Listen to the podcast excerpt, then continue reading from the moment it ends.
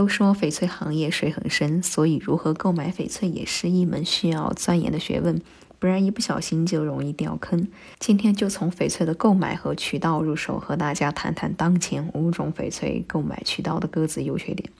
第一，直播间优点：服务好，退货有保障；缺点：价格高，易冲动消费。通过直播间购买翡翠，如今已经成为很多翠友的首选。原因主要有三个：一是方便快捷，这是所有线上消费的好处；二是服务好，包括每件产品的尺寸、瑕疵、透光、打灯等都可以充分了解；三是退货有保障，如果收到货不满意，可以在期限内通过第三方平台无理由退货，有效降低损失。同样的，直播间购买翡翠也有三大弊端：一是实物有色差。这是线上购买翡翠的通病，很难避免。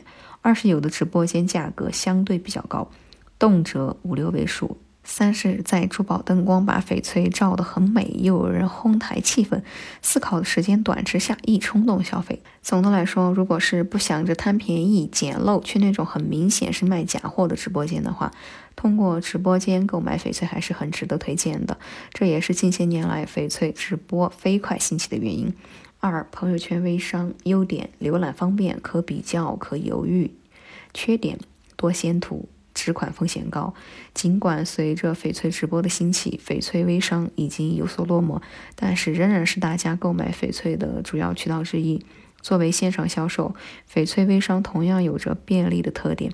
依托微信朋友圈，这种便利更是发挥到了极致。每天刷朋友圈的时候，就可以浏览上新产品。不用时刻紧盯，还可以货比三家。遇到拿不定主意的时候，也可以犹豫，有空间。不像直播间一样，错过了就没有机会了。适合一些性格谨慎的翠友。当然，缺点也是很明显哈。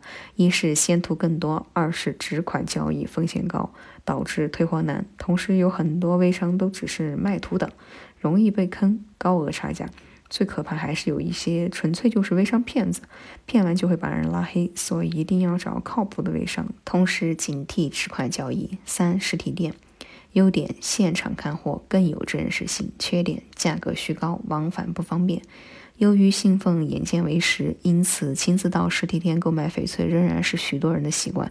这样确实能够在很大程度上避免先图、色差、空手骗钱等问题。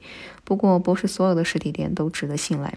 对于不同的实体店类型要做好区分，其中最不建议去旅游地的珠宝店或者是珠宝摊，价格虚高，品质差，被坑几率大，维权难。再有高级珠宝店和高端珠宝发展，价格也是虚高，不过可以去看看，开开眼界。专业珠宝店和集散地档口是最靠谱的，尤其是对于老玩家来说，宁肯多花点路费，也要亲自去揭阳、四惠等集散地的档口看货拿货。四转闲置。优点：价格相对便宜，容易捡漏；缺点：卖家水平不一，容易引起扯皮纠纷。转闲置，顾名思义就是将用不上的东西转出去，相当于二手市场。而二手就意味着价格相对会比原价会便宜很多。如果眼光好，有一定的几率可以捡漏。转闲置存在的缺点有很多，最关键的就是转闲置的卖家大部分都是个人，而不是专业的商家。个人的卖家水平不一，往往会出现信息提供不全的问题，比如尺寸缺陷等，因此退货的几率更大，也容易出现钱财方面的扯皮，累身又累心。五、正规的拍卖会优点保真，缺点贵。